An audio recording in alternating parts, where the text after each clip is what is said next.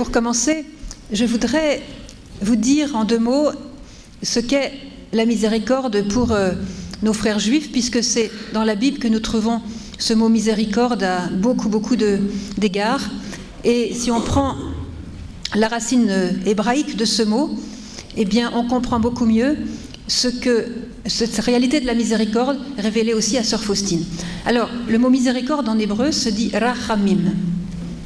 Et rachamim, c'est le pluriel d'un autre mot qui, est rechem. Et rechem, c'est la matrice, c'est l'utérus, c'est le sein maternel. C'est là où nous avons été conçus, où nous avons grandi, et c'est de là que nous sommes sortis pour voir le jour. Donc, le pluriel indique non pas qu'il y en a plusieurs, indique plutôt l'intensité, si vous voulez. Voilà. Alors quand Dieu fait miséricorde, ou quand il éprouve de la miséricorde, ou quand il est miséricorde, puisque comme nous le rappelle Sœur Faustine à la suite de Catherine de Sienne, le plus grand attribut de Dieu, c'est la miséricorde. Donc Dieu est miséricorde, Dieu a des entrailles maternelles. Et quand nous péchons, et que Dieu est toujours prêt à nous pardonner, c'est comme une mère qui, jusque dans ses entrailles, ressent que son enfant est en danger et qui ne va plus vivre tant que... C'est ses entrailles qui lui disent. Elle en a mal au ventre, comme on dit. Vous voyez, ça la prend dans tout son être de mère. Eh bien, Dieu réagit de la même façon, car Dieu est miséricorde, et c'est ce mot qu'il a donné à son peuple pour expliquer d'une manière humaine, parce qu'on comprend très bien, l'hébreu est très très concret, et c'est à partir des mots les plus réalistes de notre existence humaine que on a les mots les plus spirituels. Hein. Alors c'est très intéressant de voir ce que veut dire exactement la miséricorde dans le plan de Dieu. C'est cette réaction de tripe d'une mère. Voyez Et quand nous péchons, bah, Dieu est comme une mère qui, a mal dans ses tripes. Voilà. Alors c'est mal dit, mais vous avez compris ce que je voulais dire. Alors bien sûr, je vais essayer de tracer en quelques mots euh, la vie de Sœur Faustine. Alors la petite Hélène Kowalska, alors pour le polonais, je ne sera peut-être pas tout à fait ça. Hein, je crois que c'est. Alors Hélène Kowalska est née donc euh, pas très loin de Varsovie, je ne sais plus le nom, euh, ça doit être quelque part, le 25 août 1905 à Glogovice, d'une famille très pauvre. En fait, ses parents ont eu dix enfants et ils avaient quoi Un petit lopin de terre, quelques animaux, euh, une vache en tout cas, des, quelques moutons, des poules, euh, quelques animaux pour euh, survivre. Et je pense que la petite Hélène n'avait pas forcément beaucoup à manger tous les jours. Et dès l'âge de 6 ans, elle a dû aller au champ pour être berger. Voilà. Et dès l'âge de 7 ans, elle commence à entendre la voix de Dieu. Alors elle ne va pas faire des grandes tirades sur ce qu'elle a entendu à l'âge de 7 ans, parce qu'elle était assez discrète, elle parlait très peu d'elle-même, et on sait simplement que Dieu, ce jour-là, l'a appelée à une vie parfaite. Et que de ce moment-là, elle a vraiment commencé à prier à l'intérieur d'elle-même, dans des conditions qui étaient à la fois favorables parce que sa famille était très croyante, mais en même temps, il y avait toujours du bruit, il y avait toujours. Euh, alors, ce qui avait été très difficile pour elle, c'est que elle aimait beaucoup, beaucoup Jésus, mais qu'elle ne pouvait pas toujours aller à la messe. Et pour une raison toute simple, c'est que dans ce temps-là, pour aller à la messe, il fallait être bien habillé. Il fallait la messe du dimanche, il fallait, comme on dit en français, sans dimancher. Il n'était pas question d'aller à la messe avec les habits de tous les jours. Elle n'avait pas de robe du dimanche. Alors elle a beaucoup souffert de ça. Et dès qu'elle a pu travailler un petit peu, elle a mis quelques sous de côté pour une raison simple, c'est qu'elle pouvait enfin s'acheter une robe pour aller à la messe le dimanche. Elle restera assez euh, simple dans ses études puisque pratiquement elle a été à l'école pendant deux ans ou deux ans et demi. À l'âge de 9 ans, elle doit sortir de l'école parce que sa famille ne s'en sort pas et elle doit aider à la famille. Il y a beaucoup de frères et sœurs et elle s'est un peu sacrifiée. Et comme elle avait un père, donc le Stanislas Kowalski, il, euh, était très croyant et alors il, chantait euh, les psaumes, les petites heures de la Sainte Vierge, les offices. Et alors elle a appris très jeune par son père donc à prier, à, glorifier le Seigneur, à mettre vraiment Dieu à la première place. Et aussi son père lisait la vie des saints, la vie des pères du désert, et c'est comme ça qu'elle a conçu un grand désir de sainteté dès son enfance, en écoutant la vie des saints. Et ça l'a tellement enthousiasmée que quand elle était à l'école ou avec ses amis, elle leur prêchait, elle leur racontait la vie des saints, et elle exhortait à la sainteté. Elle, elle commençait déjà son ministère de, oui, de répandre euh, l'amour de Dieu autour d'elle. Alors à 14 ans, elle, elle, se place comme servante dans une famille, dans un village qui n'est pas très loin. Encore une fois, comme je vous le disais, pour avoir quelques sous et s'acheter une robe pour aller à la messe le dimanche. Ensuite, à l'âge de 15 ans, elle commence à, demander à ses parents de rentrer au couvent. Alors là, c'est le niet total, c'est absolument zéro, pas question. Le père s'oppose, et puis la mère suit le père, parce que c'est comme ça. Et euh, en fait, en plus, il n'y avait pas de dot à l'époque. En Pologne, à cette époque-là, les choses ont changé, rassurez-vous. Mais il fallait quand même arriver avec une sorte, euh, une dot. Il fallait arriver avec quelque chose dans la main. Et la pauvre, elle n'avait rien. À 18 ans, elle recommence son appel. Et à nouveau, euh, c'est le refus total de la part des parents. Alors elle s'est dit bon, bah, c'est pas la volonté de Dieu que je rentre au couvent, puisqu'à chaque fois ça rate. Alors je vais donc ben, essayer de vivre comme une jeune fille normale. Elle a été à un bal et puis, pendant le bal, euh, Jésus lui est apparu, et tout ensanglanté avec sa couronne d'épines, le sang coulait sur son visage, sur son vêtement, et elle a été complètement effrayée. Et elle a demandé au Seigneur, euh, pourquoi tu es dans cet état? Et le Seigneur lui dit, jusque à quand me feras-tu attendre? Et là, elle a compris que l'appel de Dieu, il fallait vraiment qu'elle y réponde. Donc, elle est partie euh, à Varsovie avec l'idée que là, elle allait chercher un couvent alors, elle, évidemment, elle n'avait pas un sou en poche. Euh, bon, la Sainte Vierge l'a aidée à se diriger. Elle a vraiment euh, été très euh, providentiellement guidée, mais elle n'a pas pu rentrer tout de suite au couvent. Donc, elle s'est placée comme servante. Toujours, il y avait des refus, voyez, à cause de, sa pauvreté. Elle s'est placée comme servante et les servantes n'avaient pas du tout envie de la lâcher parce qu'elle travaillait très dur, elle était très gentille et déjà elle était, elle de, tempérament très très gai, les, vraiment les pieds sur terre, voyez. Alors évidemment, les familles ne voulaient pas la lâcher, mais quand même une, année, je crois, elle a été comme ça. Et en, le 1er août 1924, elle rentre dans un couvent qui a accepté euh, sa candidature, et donc c'est le couvent de Notre-Dame de la Miséricorde.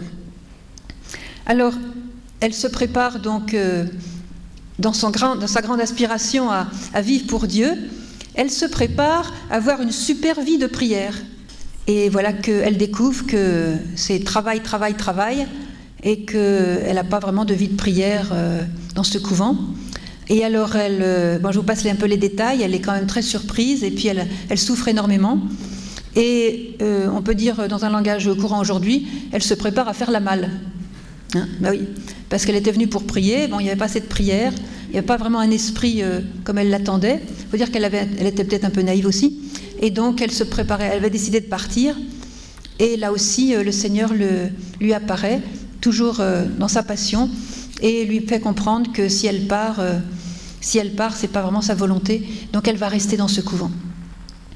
Et elle va cheminer, donc elle va prendre son rôle de sœur converse. Il y avait les sœurs du cœur, les sœurs converses étaient très très très divisées à l'époque. Et elle va, dès, dès ses premiers temps de, communauté, le Seigneur va vraiment la visiter euh, très intensément. Elle a ses premières euh, visions, paroles, enfin non pas ses premières parce qu'on avait déjà eu, mais enfin le Seigneur euh, va agir en elle d'une manière très intense. Et très vite, pendant son noviciat, elle va avoir ce qu'on appelle une nuit spirituelle, d'abord la nuit d'essence. Ceux qui sont un peu familiarisés avec Saint Jean de la Croix pourront comprendre. Ensuite, la nuit de l'esprit, où elle a son âme, son esprit ont été broyés vraiment dans la nuit. Elle ne sentait plus Dieu, elle, elle pensait qu'elle n'avait fait que des erreurs, elle, elle, se sentait même rejetée par Dieu, elle ne voyait que sa misère, son péché. Elle a souffert comme ça pendant son noviciat. Et puis, quelques temps plus tard, le voile s'est levé, le Seigneur lui est apparu et il l'a, il remercié, il lui a exprimé tout son amour. Et ça a été, euh, voilà, ça a été déjà euh, une étape de franchie pour elle, mais déjà une étape de sainteté, bien sûr. Le Seigneur a choisi cette âme très pure, très humble, une âme très généreuse, une âme qui en voulait pour Dieu, une âme qui, euh, comme on dit aujourd'hui, il ne s'agissait pas d'en prendre et à en laisser pour Dieu, elle voulait vraiment, dès le début de sa vie, devenir une sainte. Et je crois qu'elle pouvait dire, comme la petite Thérèse, qu'elle n'avait jamais rien refusé à Dieu. Le Seigneur a toujours été très heureux d'elle. Il lui a exprimé combien de fois en lui disant euh, Ma fille, tu fais mes délices, ma fille, je me réjouis tellement dans mon cœur, euh, tu, es, pour moi un jardin de délices. Enfin, combien de fois le Seigneur lui a, dit cela Et il a profité de cette extraordinaire fidélité de Sœur Faustine pour lui confier euh, cette extraordinaire mission d'annoncer la miséricorde au monde dans des conditions difficiles. En Pologne, à l'époque, la, vie était très très dure, très difficile. il y avait certainement des, vagues qui, s'opposaient à l'Église. Le Seigneur s'est servi d'elle et de manière un petit peu surprenante, en tout cas pour elle. Le Seigneur a donné à Sœur Faustine cette, ce projet qu'il avait eu. D'abord, le Seigneur est apparu à Sœur Faustine comme c'est représenté euh, devant, bien que quand euh, la sœur Faustine a, vu le Christ et qu'elle a vu l'image, il y avait une petite différence pour le moins, mais il avait cette tunique blanche ouverte euh, au niveau du cœur, avec une main sur le cœur et de la lumière qui sortait de son cœur, en particulier avec deux rayons. Hein. Un rayon de couleur plutôt blanche et un autre rayon de couleur plutôt rouge. Et ces deux rayons nous explique Sœur Faustine, comme le Seigneur lui-même euh, l'a expliqué, euh, sont le symbole évidemment de l'eau et du sang. Le Seigneur l'a expliqué plusieurs fois, voilà une des explications qu'il a données pour ces rayons. Et euh, ces deux rayons indiquent le sang et l'eau. Le rayon pâle signifie l'eau, qui purifie les âmes. Le rayon rouge signifie le sang, qui est la vie des âmes. Ces deux rayons jaillissent des entrailles de ma miséricorde alors que mon cœur, agonisant sur la croix, fut ouvert par la lance. Ces rayons protègent les âmes de la colère de mon Père. Heureux celui qui vivra dans leur lumière, car la main du Dieu juste ne l'atteindra pas. Je désire que le premier dimanche après Pâques soit la fête de la miséricorde. Lorsque la sœur Faustine a vu l'image, a vu le Christ, le Seigneur aussi lui a demandé de faire peindre cette image. Et cette image, euh, elle l'avait évidemment dans le cœur, dans les yeux, elle a demandé à sa supérieure. Alors ça a été un petit peu euh, difficile pour elle. Je passerai un petit peu sur les détails. Tout est très bien expliqué dans son petit journal. Mais quand euh, une personne est mystique comme ça dans une communauté, les supérieurs n'aiment pas ça, faut le savoir. Hein. Et alors, ça a été un petit peu difficile. Ça lui a été d'abord refusé. On a on a vraiment trouvé ça bizarre et puis elle insistait, le Seigneur le, lui rappelait. Voilà, finalement, l'image a pu être peinte et le Seigneur a demandé qu'elle soit pas mise dans un petit coin du couvent, mais qu'elle soit vraiment honorée, vénérée. Et à ce, propos, j'aimerais vous donner un témoignage de quelque chose qui s'est passé, qui était très très beau et dont j'ai eu un petit peu des, des retombées en quelque sorte, pas personnellement, mais là où j'habite. C'est un témoignage d'un homme qui habite en Italie dont le nom est Hugo. Et cet homme était, euh, ça s'est passé dans les années 1990. Euh, Donc il était très très malade.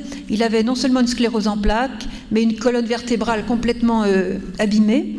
Il avait des convulsions, il avait une atrophie musculaire, plus l'épilepsie. Enfin, le pauvre, il avait la totale. Et il était en chaise roulante et il souffrait atrocement. Et je pense qu'il était vraiment dans un état même intérieur terrible de désespoir.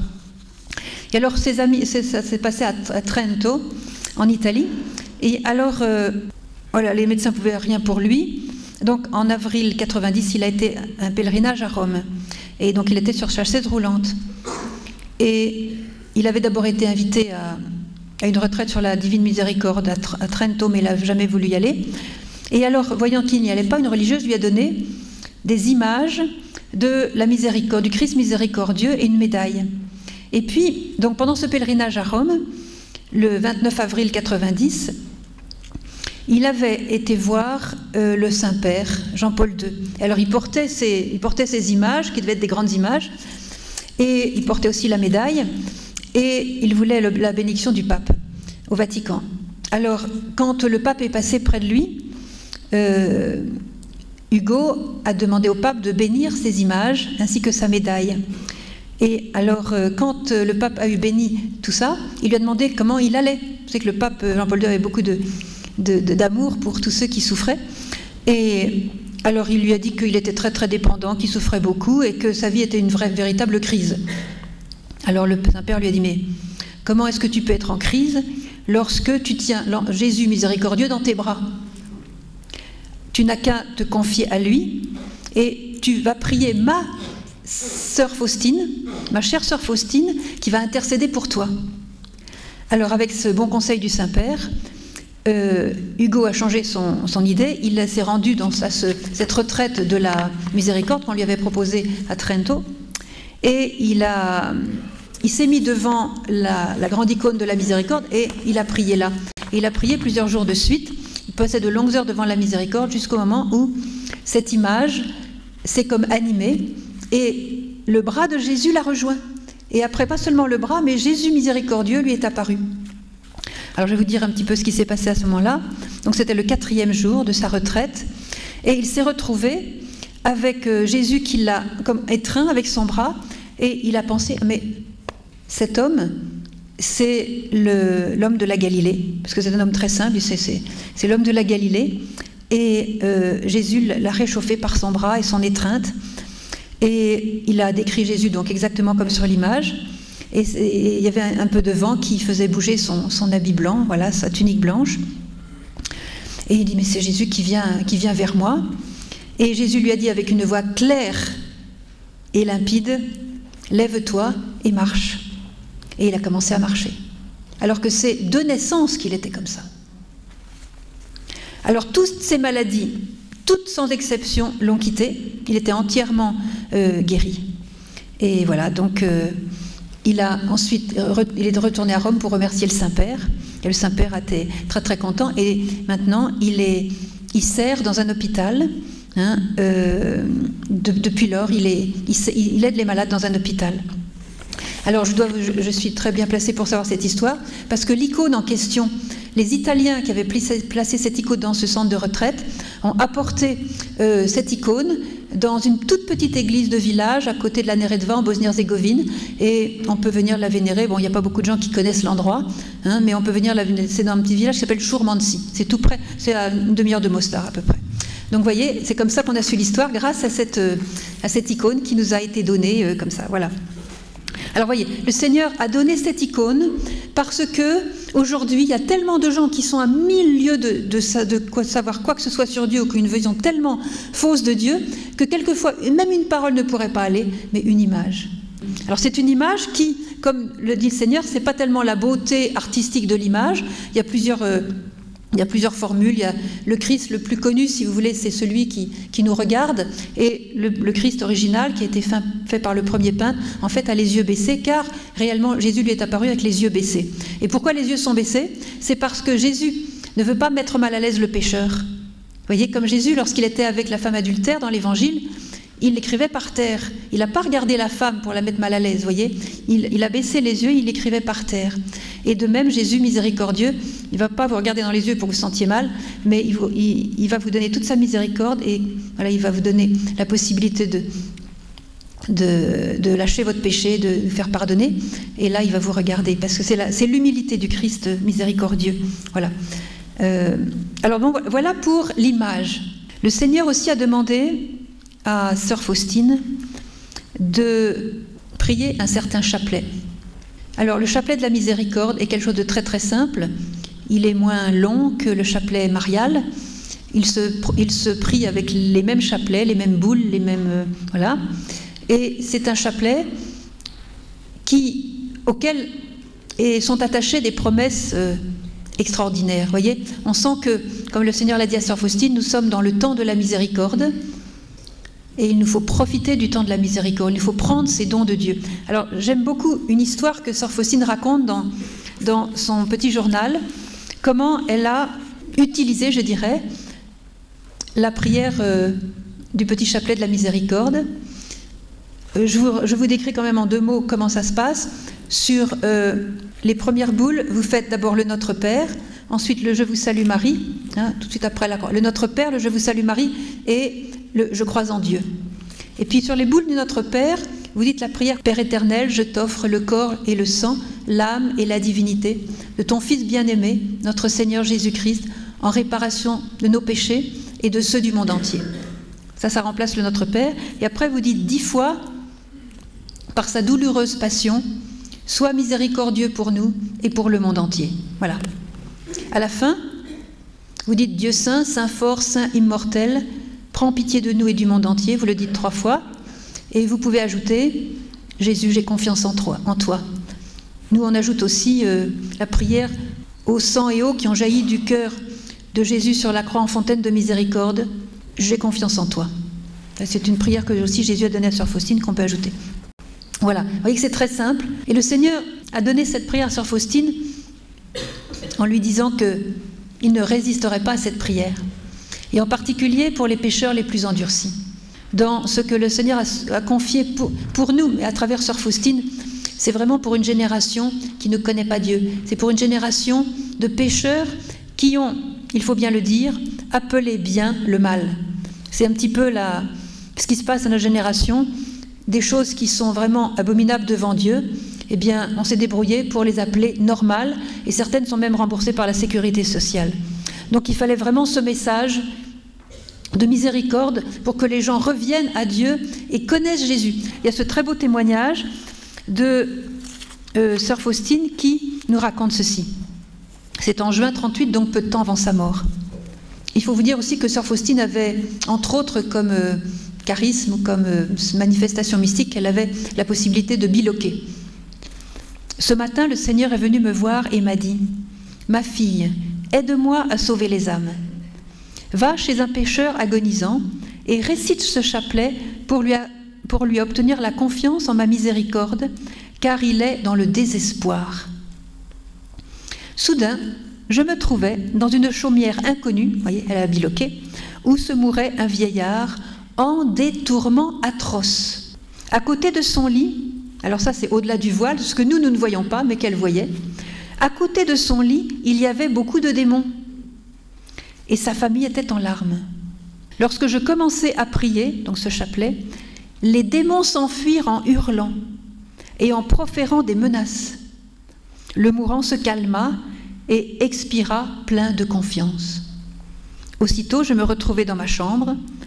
Alors ça, c'est là où elle est magnifique, dans son innocence, dans sa pureté de cœur. Dit Comment cela est possible? Je l'ignore. Voilà. Elle ne cherche pas à expliquer mystiquement ce qu'elle a vécu. Elle a été propulsée là, le ciel lui dit fais ci, fais ça, elle l'a fait, le gars est mort dans la paix, elle est revenue dans sa chambre. Comment ça se peut? J'en sais rien. Voilà, c'est comme ça. Je l'ignore. Vous voyez, la simplicité. Une autre chose aussi que le Seigneur lui a demandé, c'est de demander à l'Église d'instituer la fête de la miséricorde. Euh, c'est une fête qui a été choisie par le Christ euh, une semaine après Pâques, le dimanche, le premier dimanche après Pâques. Et j'ai eu la grâce, euh, quand euh, j'étais à Saint-Pierre pour la béatification de Sœur Faustine, eh ben, j'ai eu la grâce de voir Jean-Paul II annoncer que désormais on pourra célébrer la fête de la miséricorde. Et Dieu sait s'il a eu du mal à la faire passer, mais il a fait passer, on a attendu longtemps, on a prié. Merci Seigneur, avec ce pape-là, on, a vraiment marqué des points, disons. Hein. Ben oui. Faut dire que c'est lui, le pape Jean-Paul II, quand il est à Cracovie. Bon, le fait qu'il soit polonais, ça a aidé, mais il aimait beaucoup Sœur Faustine, il avait lu les manuscrits, et vous savez que le Saint-Office avait bloqué, euh, avait même interdit Sœur Faustine. Je pense qu'il y a eu des mauvaises traductions, je ne sais pas, euh, à Rome, euh, et du coup, elle avait été interdite et vraiment mise au rencard. Et Jean-Paul, enfin, le cardinal Wojtyla a tout fait pour la promouvoir et c'est très beau que c'est lui de son vivant qui a eu la, grâce de non seulement de la béatifier, de la canoniser, mais deux autres choses, d'instituer la fête de la miséricorde et il a consacré le temple de la miséricorde, hein, il, a, confié le monde entier à la miséricorde divine à Cracovie en 2002. Et ça, c'était un événement extraordinaire pour le monde. Un événement extraordinaire pour le monde, il faut le savoir cette basilique qui se trouve tout près du, site où on, trouve la chapelle de la Miséricorde à côté de Cracovie, où se trouve donc le couvent de Sœur Faustine. C'est un grand acte pontifical, c'est un des plus grands actes pontificaux qu'il a fait, on peut le dire, et, euh, on le remercie. Ce dimanche de la Miséricorde, c'est la fête de la Miséricorde, ce sera une source de grande grâce, nous a-t-il dit, pour, enfin, a dit Jésus, pour euh, toute l'humanité. Alors, je voudrais ici vous lire euh, un petit passage. Je désire que la sainte miséricorde soit le recours et le refuge pour toutes les âmes et surtout pour les pauvres pécheurs. En ce jour, donc le jour de la fête de la miséricorde, en ce jour, les écluses de ma miséricorde sont ouvertes. Je déverse tout un océan de grâce sur les âmes qui s'approcheront de la source de ma miséricorde. Toute âme qui s'approchera de la confession et de la sainte communion recevra le pardon complet de ses fautes et la remise de leur punition, c'est-à-dire que la dette du péché est effacée. Quand vous allez vous confesser, tous vos péchés sont pardonnés. Mais il reste euh, il reste euh, ce qu'on appelle la dette du péché. C'est pour ça qu'on quelquefois on doit aller au purgatoire. Là, quand vous faites, euh, vivez cette fête de la miséricorde après la neuvaine, c'est une indulgence plénière que vous recevez. C'est-à-dire que le Seigneur non seulement pardonne tous vos péchés, mais il efface même toute, toute idée de punition ou de, dette envers le péché. C'est-à-dire que si le vous prenait à ce moment-là, vous n'auriez pas de purgatoire. C'est quand même une très très grande bonne nouvelle. En ce jour sont ouvertes toutes les sources divines par lesquelles s'écoule la grâce. Écoutez bien, qu'aucune âme n'ait peur de s'approcher de moi, même si ses péchés sont comme l'écarlate. Ma miséricorde est si grande que pendant toute l'éternité, aucun esprit, ni humain ni angélique, ne saurait approfondir tout ce qui est sorti des profondeurs de ma miséricorde. La fête de la miséricorde est issue de mes entrailles. Je désire qu'elle soit fêtée solennellement le premier dimanche après Pâques. Écoutez bien, le genre humain ne trouvera pas la paix tant qu'il ne se tournera pas vers la source de ma miséricorde. Alors cette neuvaine est une prière qui a été aussi dictée à Sœur Faustine et qui précède le dimanche de la miséricorde, qui commence le vendredi saint et qui se termine pour la fête. Et le Seigneur lui a dit euh, que dans cette neuvaine, elle devait lui amener elle-même chaque jour une série différente de, de, personnes. Je désire que durant neuf jours, tu amènes les âmes à la source de ma miséricorde, afin qu'elles y puisent force et fraîcheur, ainsi que toutes les grâces dont elles ont besoin, dans les difficultés de la vie et surtout à l'heure de la mort. Chaque jour, tu amèneras à mon cœur un groupe différent de ces âmes, et tu les plongeras dans l'océan de ma miséricorde. Moi, je ferai entrer toutes ces âmes dans la demeure de mon Père. Tu feras cela, écoutez bien, dans cette vie et dans l'autre. Alors ça, ça, rappelle aussi un petit peu la petite Thérèse, qui avait la charge de faire du bien aux âmes durant sa vie terrestre, mais qui a dit, je passerai mon ciel à faire du bien sur la terre. Et je crois qu'on est vraiment témoin qu'elle s'y emploie, parce que qui n'a pas reçu une faveur de la petite Thérèse? Si jamais vous n'avez pas reçu une, c'est que vous avez mal prié, que vous avez oublié, hein, il est toujours temps de vous rattraper. Parce que la pluie de rose, c'est complètement réel. Et la petite la sœur Faustine, c'est pareil.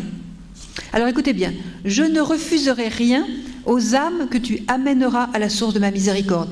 Je ne sais pas si vous réalisez la force de ces paroles-là. Chaque jour, par ma douloureuse passion, tu solliciteras de mon Père des grâces pour ces âmes. Alors, le premier jour, on amène à Jésus toute l'humanité, particulièrement les pécheurs. Deuxième jour, les âmes sacerdotales et religieuses. Après ça, troisième jour, les âmes pieuses et fidèles. Le quatrième jour, les païens, ceux qui ne connaissent pas encore Dieu. Le cinquième jour, les hérétiques et les apostats. Le sixième jour, les âmes des petits-enfants, les âmes douces et humbles, les petits-enfants. Le septième jour, on lui amène les âmes qui honorent et glorifient ma miséricorde de manière spéciale. Le huitième jour, on amène, on amène les âmes du purgatoire. Et le neuvième jour, on amène les âmes qui ont le plus déplu au Seigneur, c'est-à-dire euh, les âmes tièdes. Celles dont il est dit dans la Bible, je vomis les tièdes. Alors c'est celles qui ont le plus torturé Jésus, comme il le dit lui-même, sont ces âmes qui au Jardin des Oliviers m'inspirèrent la plus grande aversion, et c'est à cause d'elle que je me suis écrié Père, éloigne de moi ce calice, si telle est ta volonté. Voyez? Alors, cette neuvaine commence donc le vendredi saint. Il y a maintenant, je peux vous le dire, parce que j'ai eu l'occasion de voir ça dans le monde, j'ai été sur tous les continents. Je peux vous dire qu'il y a des millions de gens qui prient cette neuvaine avant la fête de la miséricorde. En France, ça commence toujours, ça commence à peine à s'éveiller. C'est doux, c'est peut-être pas encore assez fort, mais on compte sur vous. Alors le Seigneur a demandé à Sœur Faustine, l'instituer pour être la secrétaire de sa miséricorde. Donc elle a écrit hein, toutes, ces, toutes, ces, extraordinaires révélations sur euh, la, miséricorde et comment le Seigneur l'exerce et comment il euh, l'attend.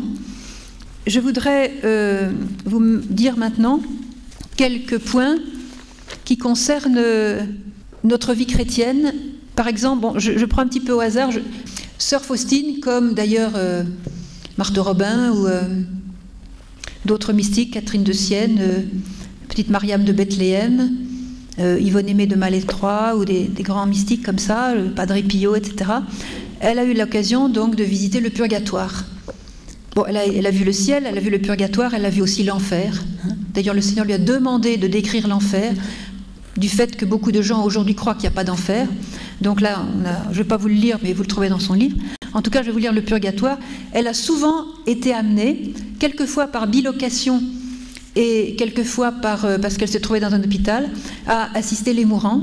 Et euh, quand elle assistait les mourants, elle voyait aussi le devenir de cette âme, ou bien alors dans son couvent, des personnes mouraient, ou dans son entourage, ou quelque part, et le Seigneur lui révélait qu'une âme était en purgatoire. les âmes, quelquefois, venaient la visiter.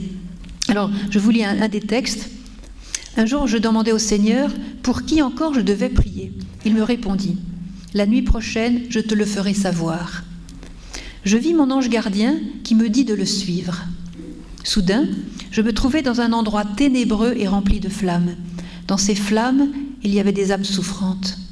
Elle prie ardemment, donc ce lieu c'est le purgatoire. Elle prie ardemment, mais sans effet pour elle-même. Nous seuls pouvons les secourir. Les flammes qui les brûlent ne me touchaient pas. Mon ange gardien ne me quittait pas d'une semelle. Je demandais à ces âmes Quelle est votre plus grande souffrance? Elles me répondirent d'une seule voix Notre plus grande souffrance, c'est la fin de Dieu. Donc vous savez, la nostalgie quand on a vu Dieu au moment de la mort et qu'on ne le voit plus. Dieu ne se montre pas au purgatoire. Or, la béatitude, c'est de voir Dieu. Voyez Alors, il ne voit plus Dieu et cette fin de Dieu est une très très grande douleur. Donc, c'est donc l'amour. Quand le, elle dit les flammes là, mais c'est pas des flammes comme on connaît sur la terre. En fait, c'est le feu de l'amour qui les brûle. Mais il les brûle par la nostalgie avant de posséder Dieu. Donc, notre plus grande souffrance, c'est la fin de Dieu. J'ai vu la Sainte Vierge visitant les âmes du purgatoire. Elle leur apporte du réconfort. Je voulais encore causer avec elle, mais mon ange me fit signe de partir et nous quittâmes cette prison souffrante. Voilà. Alors là, c'est encore une percée dans l'invisible, mais beaucoup de personnes perdent un être cher et ils, ont, ils, souffrent et ils se demandent où est cette personne, où est cette personne. Et ils souffrent de plus communiquer avec cette personne. Alors il est certain que des révélations comme celle-là nous aident justement à comprendre l'attente de ces âmes qui ne peuvent plus rien pour elles-mêmes, qui peuvent prier pour nous, mais qui attendent notre prière. Alors voilà, c'est un point, un des points que je voulais euh, vous, euh, vous lire. Un point très important aussi, et qui nous touche de près, c'est que, aussi bien par euh, le Christ que par la Vierge Marie, car Sœur Faustine a, souvent vu la Vierge Marie, d'ailleurs elle lui a donné des conseils extraordinaires, c'est magnifique de lire de voir aussi quels sont les sentiments de la Vierge Marie. Hein, c'est magnifique. Je ne peux pas tout vous lire, mais la Vierge lui a donné un jour une parole qui m'a touchée. Voilà, c'est dans le paragraphe 624. Le soir, quand je priais, la Vierge Marie me dit Ta vie doit être semblable à la mienne, douce, cachée, dans une union incessante à Dieu, intercéder pour l'humanité et préparer le monde à la seconde venue de Dieu. Alors ça, c'est très important parce que Sœur Faustine, dans sa mission, a reçu cela. Elle est chargée, avec la Vierge Marie, de préparer le monde à la seconde venue de Dieu. Il n'a pas donné beaucoup de détails sur cette seconde venue, mais nous le prions à chaque fois que nous allons à la messe, nous disons Viens Seigneur Jésus, car nous-mêmes nous attendons cette seconde venue. Tout ce message de la miséricorde est fait en réalité pour nous préparer à la seconde venue de Jésus, et la Sainte Vierge lui a exprimé, comme le Christ lui a exprimé, qu'il il, cherche des apôtres de la miséricorde. Ah, je t'ouvre encore un, témoignage là sur le chapelet de la miséricorde pour un agonisant. Je vous le lis. Donc, elle était en fait à l'hôpital. En rentrant dans ma solitude, parce qu'elle avait une chambre dans son coin, j'entendis ces mots.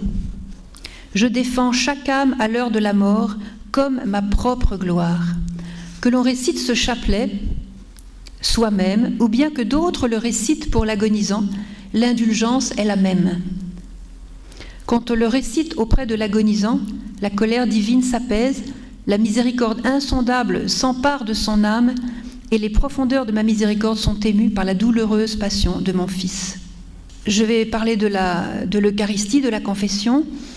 Je vois que là, je trouve un texte qui, euh, qui m'a toujours beaucoup plu parce qu'elle écrit d'une manière très très simple et puis ça nous, ça nous, donne à chaque fois une sorte de piqûre de rappel pour les sacrements et de voir le, sacré des sacrements, justement. Alors, Sœur Faustine était dans sa cellule et, comme chaque semaine, je crois, un prêtre venait pour confesser les sœurs. Et ce jour-là, malheureusement, comme elle était trop malade pour descendre et se mettre dans le groupe des sœurs qui devaient se confesser, était coincée dans son lit par la douleur. Elle se lamentait et elle désirait aller se confesser, mais elle ne pouvait pas. Donc elle était vraiment peinée de ne pas pouvoir aller se confesser. Et en fait, euh, alors qu'elle était alitée, son père spirituel a ouvert la porte de sa cellule, de sa chambre, et il est venu la voir. Il est rentré dans ma chambre et il s'assit à côté de moi pour que je me confesse. Avant la confession, nous n'avons pas échangé un seul mot. Cela me réjouit extrêmement car je désirais beaucoup me confesser. Comme toujours, j'ai ouvert, je lui ai découvert mon âme et le Père me donna une réponse à chaque menu détail. Je me sentais étrangement heureuse de pouvoir me confesser ainsi. Il m'a donné comme pénitence les litanies du nom de Jésus. Quand je voulus lui exposer la difficulté que j'avais avec ces litanies, il s'est levé et il m'a donné l'absolution. Tout à coup, et donc il repartait, une grande lumière se mit à rayonner de sa personne, et je m'aperçus que ce n'était pas le Père Andras, mais Jésus. Ses vêtements étaient blancs comme la neige, et il disparut aussitôt. Au premier instant, j'étais un peu inquiète, mais ensuite une sorte de paix entra dans mon âme. Et alors, sur la simplicité de Sœur Faustine, regardez ce qu'elle ajoute. Je remarque que Jésus confesse de la même manière que les confesseurs. Cependant, mon cœur pendant cette confession était entre étrangement pénétré. Alors c'est magnifique parce que quand vous vous confessez, hein, dites-vous que c'est vraiment Jésus qui est là. D'ailleurs, le Seigneur l'a dit. On va regarder ce texte à propos de la confession. Ma fille, quand tu t'approches de la sainte confession, de cette source de ma miséricorde, le sang et l'eau qui sont sortis de mon cœur se déversent sur ton âme et l'ennoblissent. Chaque fois que tu te confesses, plonge-toi tout entière dans ma miséricorde avec grande confiance, pour que je puisse répandre en ton âme toutes les largesses de ma grâce. Quand tu vas te confesser, sache que c'est moi-même qui t'attends dans le confessionnal. Alors ça, c'est important de le savoir. C'est moi-même. Le Seigneur a toujours dit à Sœur Faustine, ne regarde pas les hommes. Sache que c'est moi qui agis. Je ne fais que me cacher derrière le prêtre. C'est moi seul qui agis dans l'âme. Ici, la misère de l'âme rencontre le Dieu de miséricorde. Dis aux âmes qu'à cette source de miséricorde, elles ne puissent qu'avec le vase de la confiance. Lorsque leur confiance est grande, il n'y a pas de borne à mes largesses. Les torrents de ma grâce inondent les âmes humbles. Les orgueilleux sont toujours dans la misère et la pauvreté, car ma grâce se détourne d'eux pour aller vers les âmes humbles. Et il ajoute, Là, les plus grands miracles se renouvellent sans cesse. Il suffit de se jeter avec foi aux pieds de celui qui tient ma place, donc le prêtre, et de lui dire sa misère, et le miracle de la miséricorde divine se manifestera dans toute sa plénitude. Écoutez bien, même si cette âme était comme un cadavre en décomposition, vous voyez qu'elle n'a pas peur de mâcher ses mots, et même si humainement parlant, il n'y avait plus aucun espoir de retour à la vie et que tout semblait perdu, il n'en est pas ainsi pour Dieu. Le miracle de la divine miséricorde rendra la vie à cette âme dans toute sa plénitude. Voilà pour la confession. Donc ça, c'est vraiment beau. Alors, on va maintenant se pencher sur le sacrement de l'Eucharistie, la Sainte Communion. Comme je vous l'ai dit tout à l'heure, par les révélations de Sœur Faustine, nous savons ce qui se passe dans le cœur du Christ quand il pénètre dans telle ou telle âme. Ça, c'est très très beau de voir euh, ce que les Christ éprouvent. Alors, je vais commencer par quelque chose d'un petit peu négatif, excusez-moi, mais on fera un petit peu un crescendo. Aujourd'hui, un des pères jésuites nous a apporté la Sainte Communion. Lorsqu'il donna le Seigneur à trois sœurs, puis à moi, il croyait que j'étais la dernière, alors il me donna deux hosties. Une des novices était alitée dans la seconde cellule, et alors il manqua une hostie pour elle. En fait, elle était la troisième. Le prêtre revint une seconde fois et lui apporta le Seigneur. Pourtant, Jésus me dit J'entre à contre-coeur dans cette âme. C'est pour cela que tu as reçu ces deux hosties, parce que je diffère mon entrée dans ce cœur qui résiste à ma grâce. Mon séjour dans cette âme ne m'est pas agréable. À cet instant, mon âme fut attirée dans sa proximité et j'ai reçu une profonde lumière intérieure. Voilà. Donc elle a prié pour cette personne. Et il le dit à Sœur Faustine, quand je vois que la porte est fermée, je ne force pas et je dois repartir en remportant avec moi tous mes dons, tout ce que j'avais apporté pour cette âme, qui ne s'aperçoit même pas de ma sortie, mais qui sent le vide en elle. Quelle douleur pour le cœur du Christ. Il va même jusqu'à dire, certaines personnes me reçoivent comme une chose morte. Pas de prière, même pas un regard d'amour, rien. Une chose morte. Voyez? Alors une autre chose à propos de la communion, ça va peut-être vous réconforter un peu. Aujourd'hui, alors que je recevais la Sainte Communion, j'ai remarqué dans le calice une hostie vivante qui me fut donnée par le prêtre. Alors, je vous explique un peu ce qui s'est passé. Vous aviez donc le ciboire hein, que le prêtre tenait pour donner la communion. Donc, elle a vu toutes les hosties normales, entre guillemets, dans le ciboire. Il y en a une qui était vivante, donc elle, c'est comme un cœur qui battait, vous voyez, elle, voyait, elle la voyait vivante. Bon, comme c'est une mystique, je ne peux pas vous décrire ce que c'était.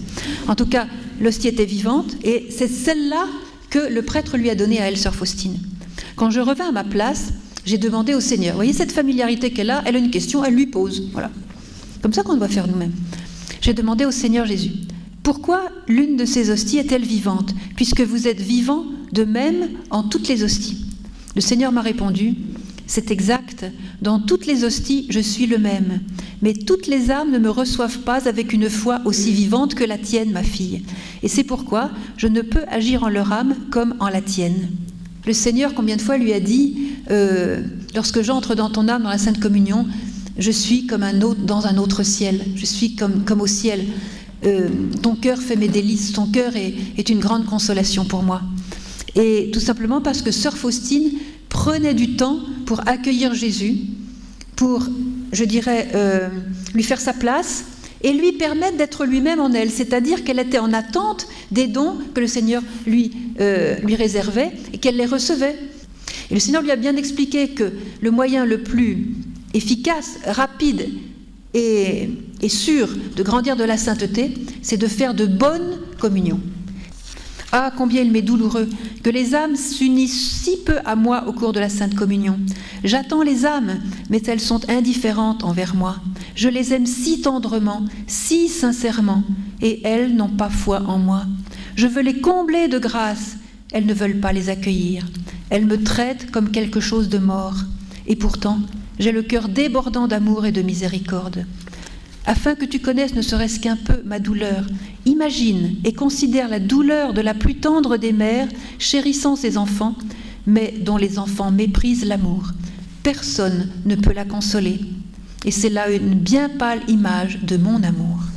Voilà, encore une fois, on se met derrière le voile pour voir ce que Jésus ressent au niveau de la Sainte Communion. Alors, je n'ai pas besoin de vous faire un dessin pour ce qui se passe aujourd'hui, comment la Sainte Communion est maltraitée. Hein. Je crois que rares sont les églises où il n'y a pas au moins une personne qui reçoive le Seigneur sans, sans être préparée. Et on peut voir comment quand le Seigneur vraiment souffre. Alors, ça c'est pour ceux, j'en pense, qui, qui, reçoivent le Seigneur indignement, c'est-à-dire dans un état de, péché qui, qu'on appelle péché mortel, c'est un, péché qui entraîne la mort de l'âme. C'est-à-dire quelqu'un qui pêche et qui est content de pécher, qui ne veut pas se repentir. Hein. il faut la volonté de, de garder le péché pour être dans un état de péché mortel et être conscient de ce qu'on fait. Aujourd'hui, j'ai connu avec quelle aversion le Seigneur s'approche de certaines âmes pendant la Sainte Communion. Il va vers ces cœurs comme il irait au cachot pour être martyrisé et supplicié. J'ai imploré son pardon et je l'ai dédommagé de cet affront.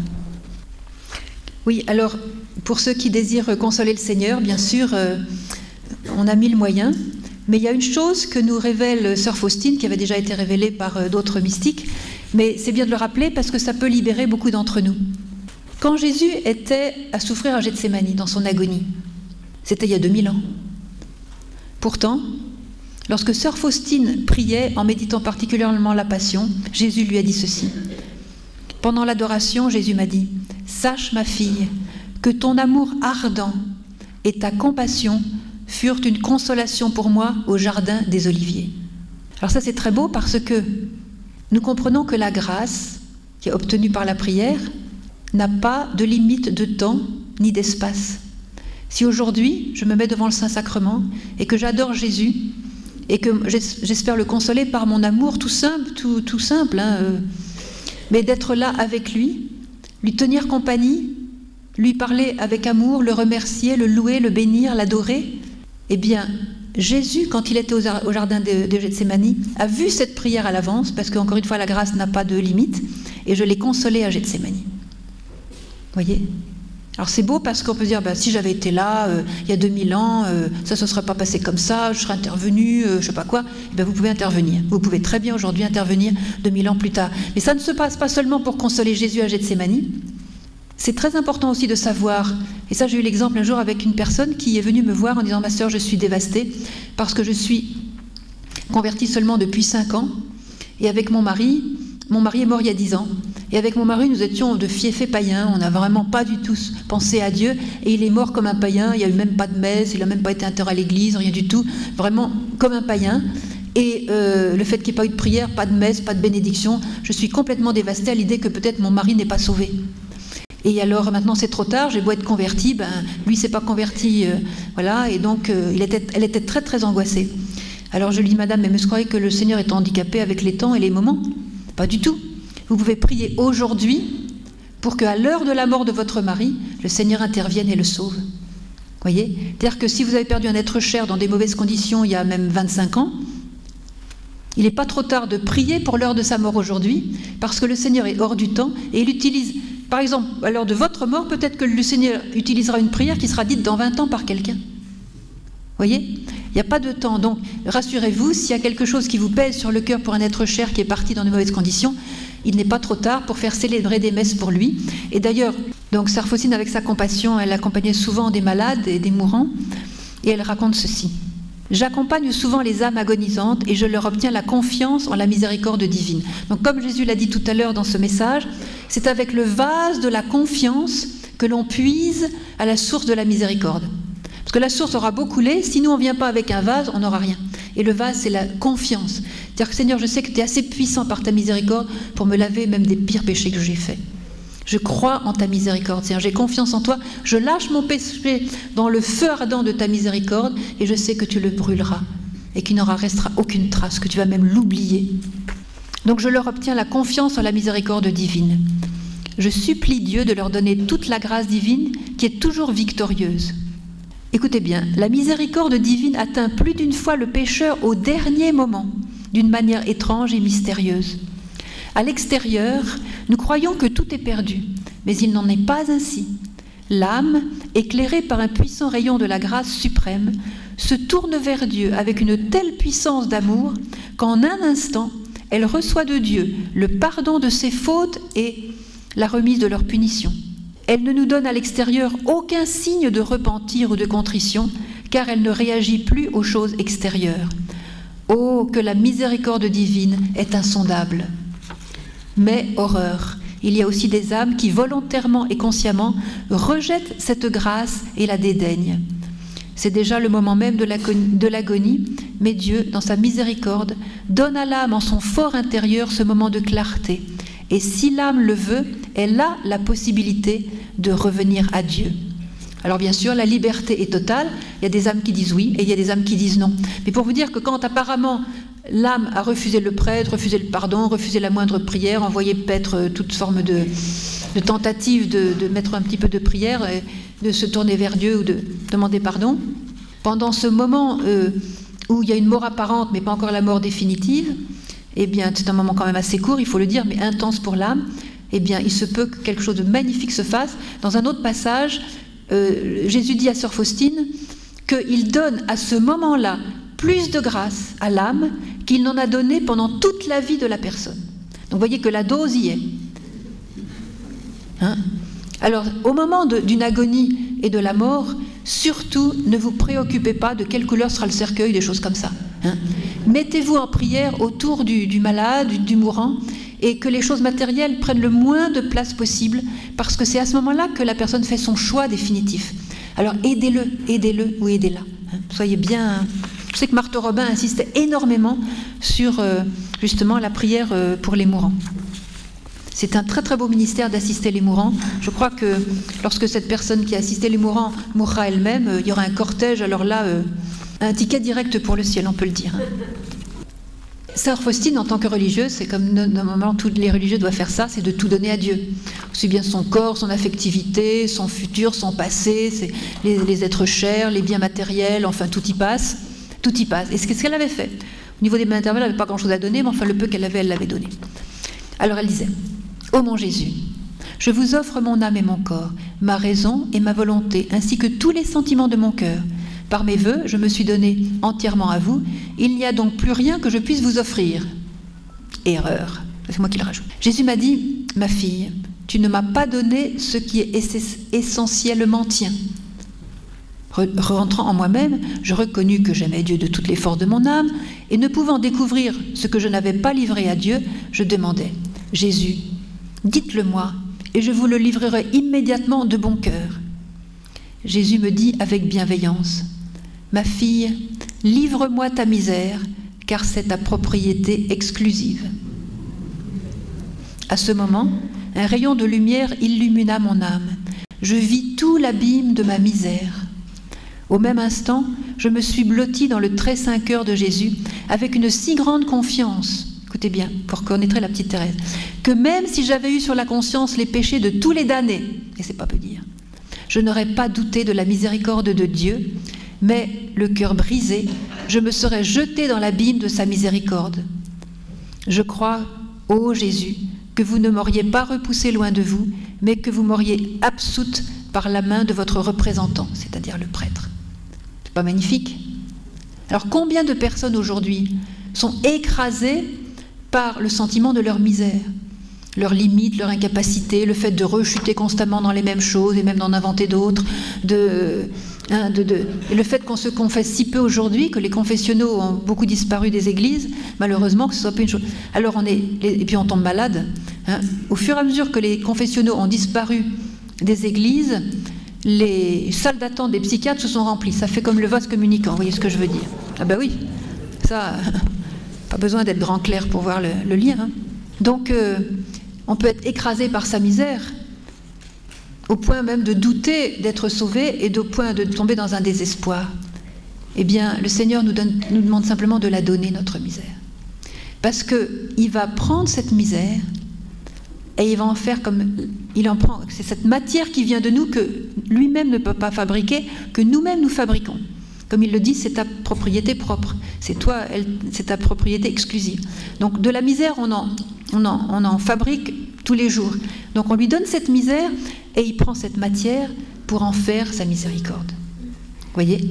Et c'est ça qui est très beau, c'est que notre misère n'a jamais repoussé Dieu loin de nous, ce qui le repousse, c'est notre fermeture et notre membre de foi en sa miséricorde. Mais si vous lui donnez votre misère, dans sa totalité, dans sa noirceur, dans son côté épouvantable et dégoûtant, hein, le Seigneur va la prendre, il va voir votre confiance vous allez lui donner, et c'est là que la miséricorde va couler sur vous, et là vous allez ressusciter complètement. Ça, c'est magnifique. Alors, euh, je passe un petit peu du coq à l'âne, pardonnez-moi, mais je vois que sur la même page, là, c'est ce texte magnifique où il est arrivé à Sœur Faustine un petit peu ce qui est arrivé à Saint François d'Assise.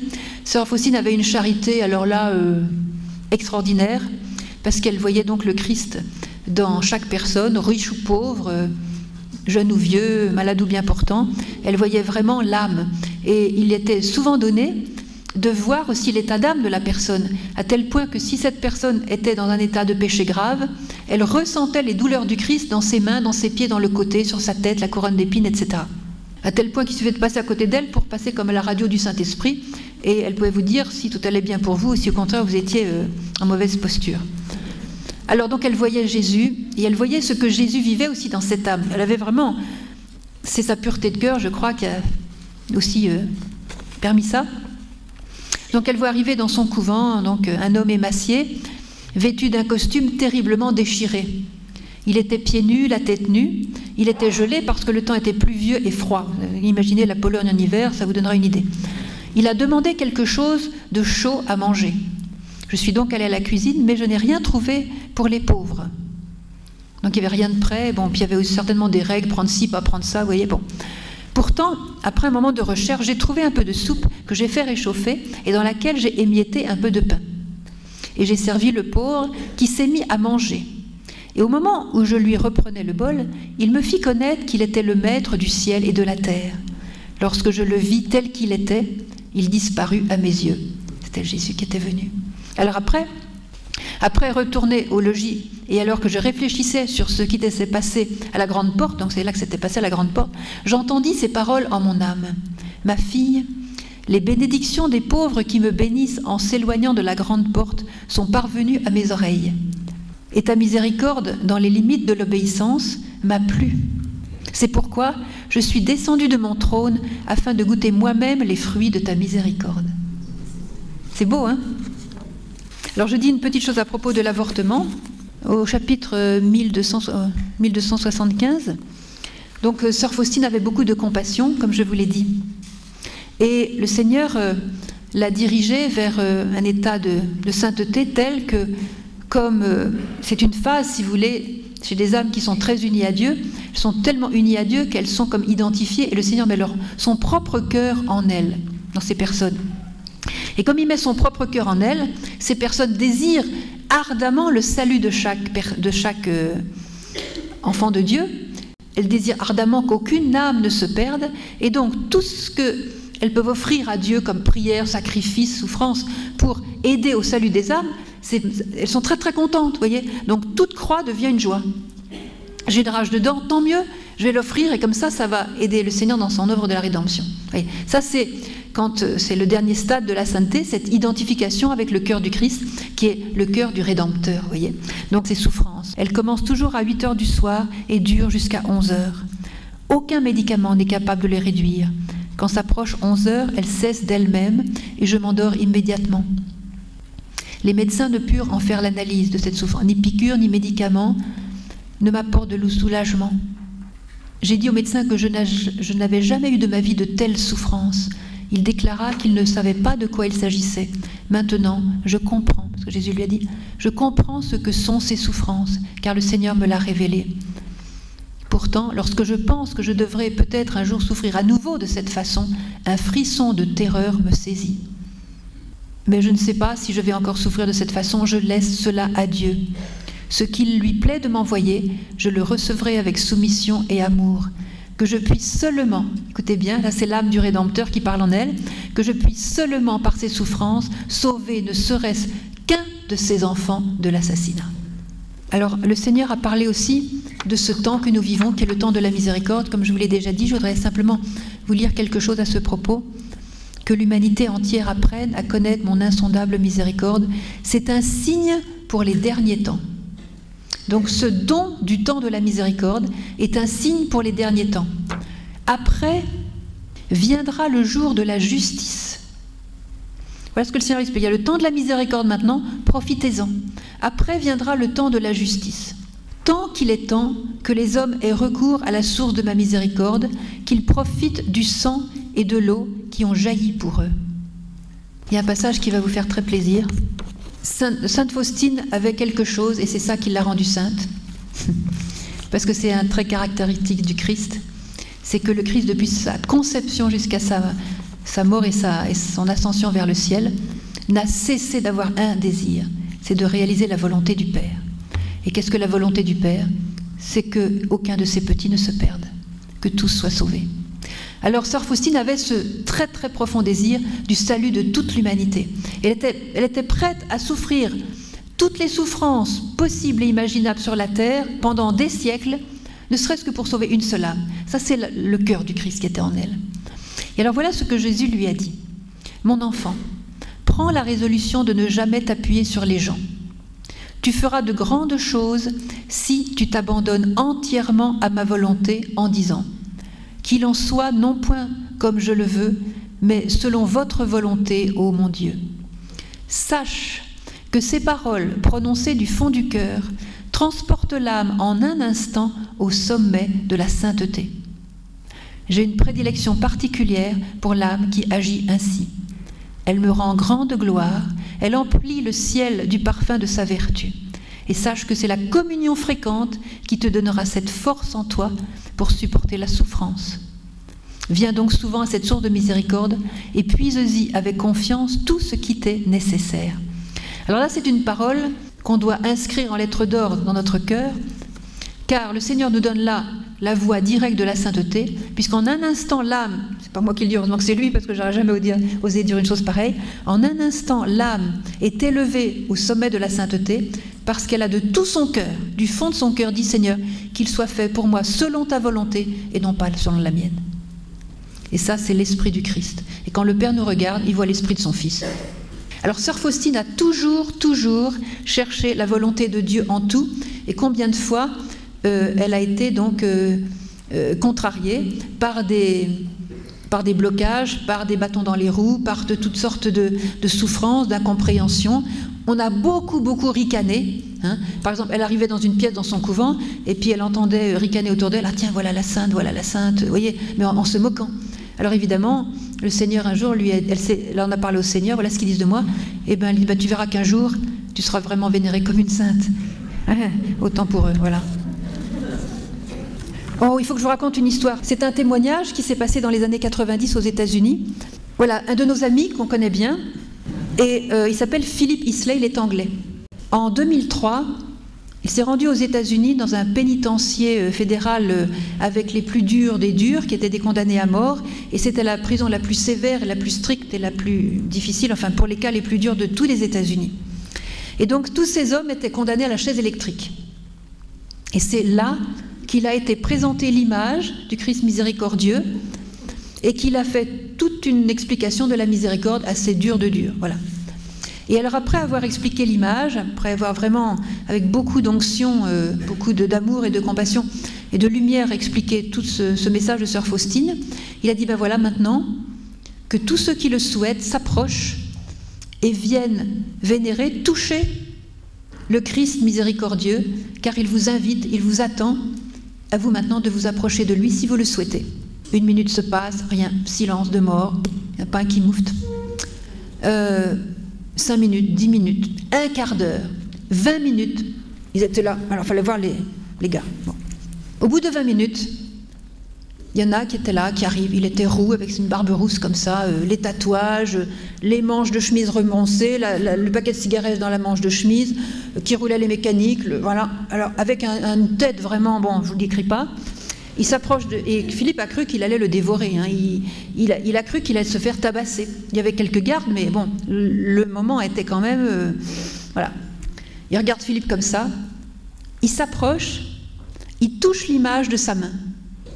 Et il se met à pleurer comme un enfant. Il pleurait comme un enfant. Comme un enfant. À sangloter devant le Christ miséricordieux. Le Seigneur l'avait touché. Et quand les gars Combien ils étaient Je ne sais plus. Ils étaient, très nombreux. Quand les gars ont vu ça, un par un, ils ont suivi.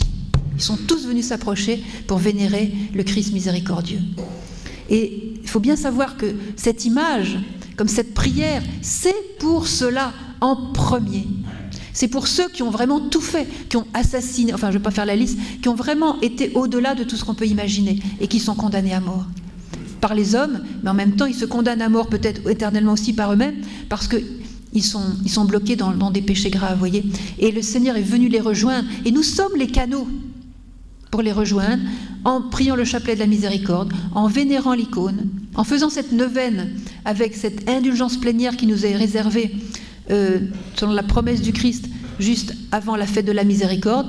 Je signale aussi que cette neuvaine peut être dite à tout moment. Il y a des gens qui la font constamment. Ils ont fini une neuvaine, ils en recommencent une autre. Ben, tant mieux. Donc nous sommes les canaux par, en vivant ce que le Seigneur nous donnait à travers Sœur Faustine. Et vous comprenez peut-être un peu mieux maintenant pourquoi euh, Sœur Faustine et Sainte Faustine est si importante pour notre pays si importante pour notre pays qui vit vraiment dans l'aveuglement spirituel, dans la confusion spirituelle et en promouvant euh, les offenses aux lois de Dieu comme des lois euh, maintenant peut-être quelquefois incontournables, voyez. Je crois vraiment que ce message est, est, très très important et que nous soyons tous, vraiment, nous soyons tous concernés aujourd'hui pour devenir des apôtres de la miséricorde car le Seigneur a vraiment besoin de nous. Et ce message nous a été donné encore une fois par Jean-Paul II, qui lui-même a beaucoup fréquenté Sœur Faustine, et il l'a mise vraiment au rang des grands mystiques. C'est béton.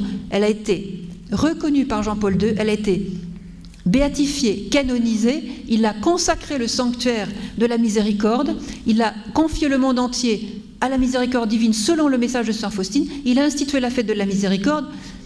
Je crois que là, on a eu la dose. Alors, il faut vraiment se dire que à chaque fois que vous allez promouvoir ce message, vous faites l'œuvre de Dieu.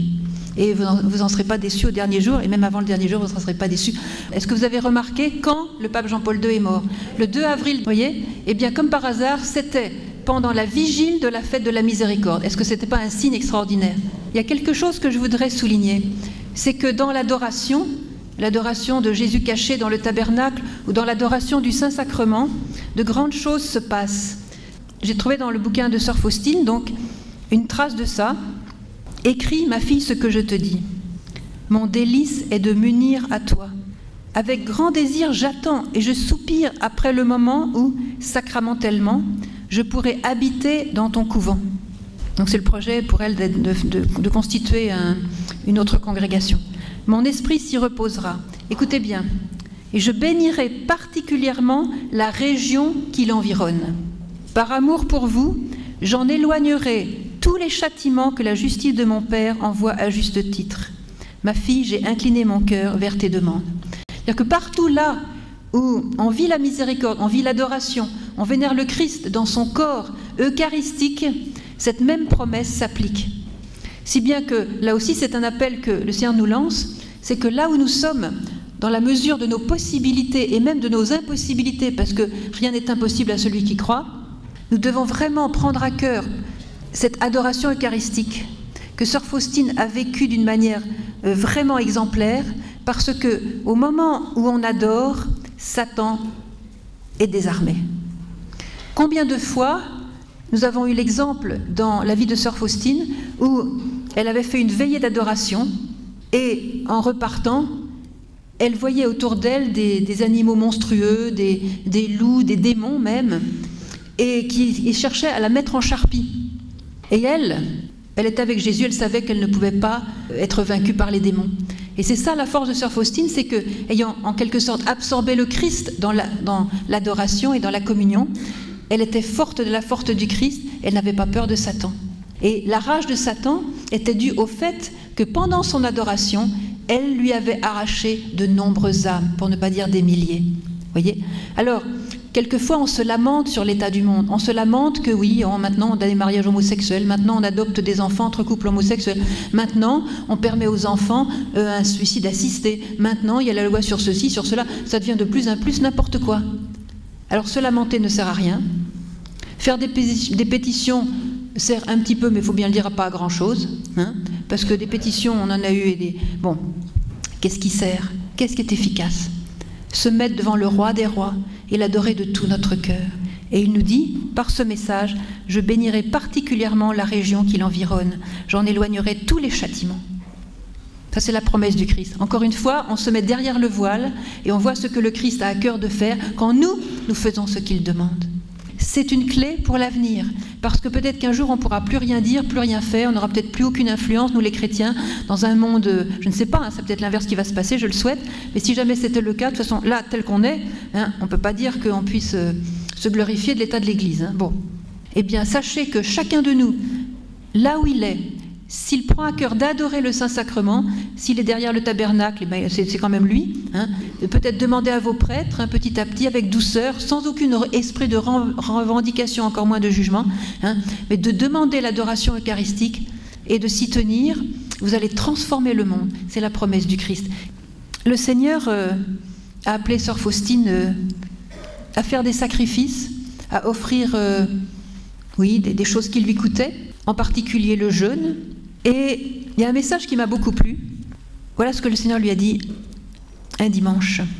Elle était donc devant le Saint-Sacrement et elle s'est offerte complètement au Seigneur aussi présent dans l'Eucharistie.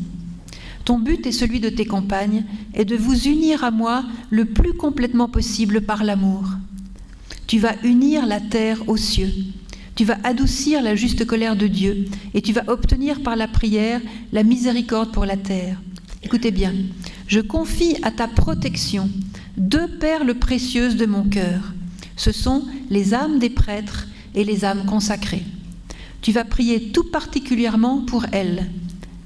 Leur force leur viendra par tes jeûnes. Tu vas unir tes prières, tes jeûnes, tes mortifications, tes travaux et toutes tes souffrances à mes prières, à mon jeûne, à mon travail, à mes souffrances, et alors elles auront de la force devant mon Père. Alors ça, c'était encore un secret de sœur Faustine que le Seigneur lui a enseigné, mais qu'elle a eu à cœur de vivre avec beaucoup de générosité. C'est que dès qu'elle avait quelque chose, elle l'unissait au Christ. Si elle faisait un jeûne, elle l'unissait au jeûne du Christ. Si elle faisait une heure d'adoration, elle l'unissait à Jésus au jardin de Gethsemane. Si elle avait une souffrance, elle l'unissait à la souffrance du Christ. Si elle avait une joie, elle l'unissait à la joie du Christ. Si bien que tout ce qu'elle vivait, son travail, elle l'unissait au travail du Christ. C'est extraordinaire, elle a trouvé le bon filon. Parce que quand le Père la regarde, il voit une seule chose avec le Christ. Donc elle reçoit tout ce que le Christ lui-même a reçu. Voyez, et elle, là, elle a vraiment la dose massive. Voyez? La grâce totale. parce que c'est plus son affaire, c'est plus son travail, c'est plus sa souffrance, c'est celle du Christ. Elle l'a fondue avec celle du Christ. Et ça, c'est une clé encore extraordinaire. Parce que qu'est-ce qu'on peut donner? Moi, je vais renoncer à un petit morceau de chocolat. Bon, c'est bien, ça n'a pas une valeur extraordinaire. Mais si j'unis cela au jeûne du Christ pendant les 40 jours au désert, qu'est-ce que va voir le Père quand il va voir arriver mon paquet? Il va voir le jeûne du Christ et mon chocolat, il aura disparu dedans. Et ça sera une, offrande infinie. Vous voyez? Si j'ai mal à cause d'une maladie, il faut savoir que Sœur Faustine, elle a vécu la tuberculose de la gorge, des poumons et des intestins. À chaque fois qu'elle souffrait atrocement, quelquefois elle s'évanouissait de douleur, elle offrait toutes ces douleurs au Christ. Et ces douleurs devenaient infiniment rédemptrices. Parce que ce n'était pas seulement sa douleur, c'était uni à celle du Christ et donc infiniment rédemptrice. C'est comme ça qu'elle est devenue sainte. voyez et encore une fois, elle était tellement heureuse d'offrir au Christ pour, je dirais, comme le Christ, euh, comme saint Paul l'a dit lui-même, j'achève par mes, souffrances ce qui manque à la passion du Christ pour son corps qui est l'Église. C'est ça la co-rédemption, voyez Et c'est pour ça que Sœur Faustine était toujours heureuse, qu'elle était toujours joyeuse, parce qu'elle avait tout donné, elle n'avait rien à perdre, et que constamment, elle, travaillait, elle faisait un travail divin pour les âmes et elle avait la joie du Christ en elle, la, joie du salut, voyez. Et euh, les, sœurs avaient remarqué que c'était incroyable, que quoi qu'il arrive, elle était toujours joyeuse, elle rendrait toujours grâce, elle s'étonnait.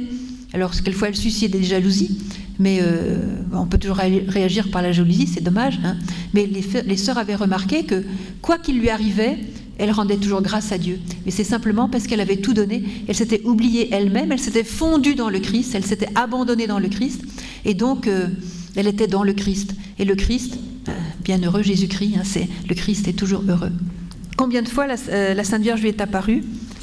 Et la Sainte Vierge venait l'encourager parce que la Sainte Vierge lui a dit qu'elle attendait d'elle donc euh, la simplicité, l'humilité, l'amour de Dieu, les vertus les plus grandes, la pureté du cœur, la pureté d'intention et l'humilité. Voilà, l'amour du Christ.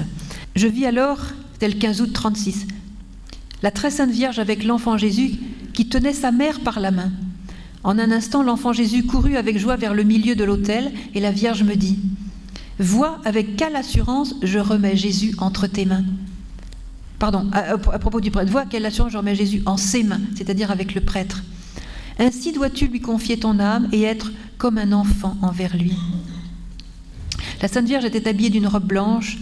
Elle portait sur les épaules un manteau bleu, limpide comme le ciel, la tête découverte, les cheveux libres inexprimablement belle. Une fois, elle lui a remis l'enfant dans les bras. Je ne saurais pas citer exactement quel est le message, mais ça m'a beaucoup touché quand euh, Jésus a demandé à Sœur Faustine donc de lancer cette œuvre de la miséricorde. Elle a vu l'enfant Jésus et elle a entendu cette parole. C'est lui qui est chargé de cette œuvre.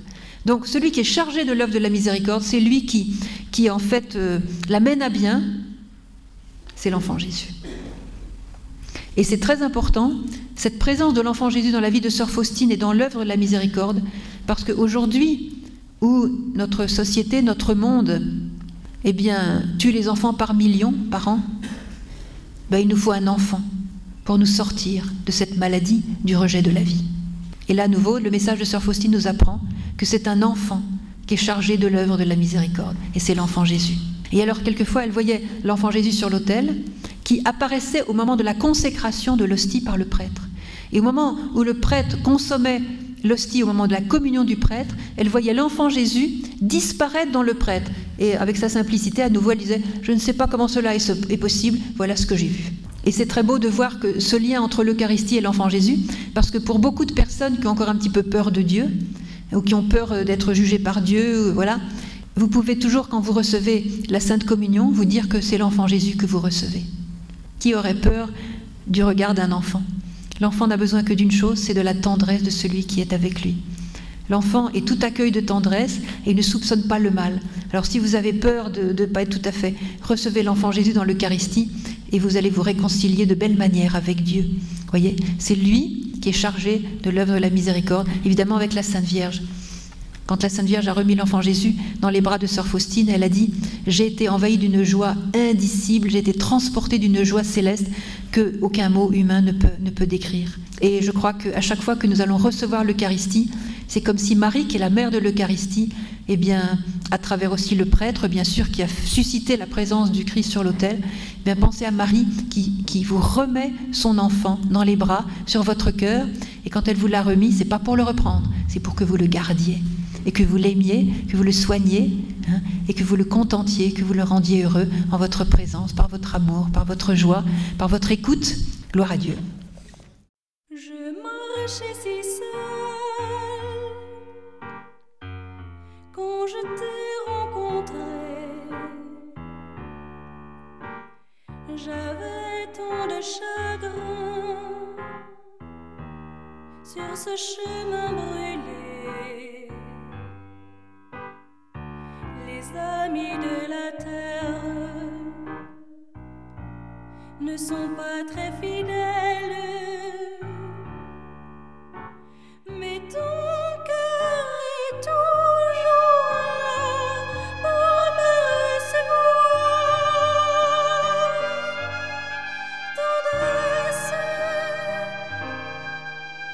du Père.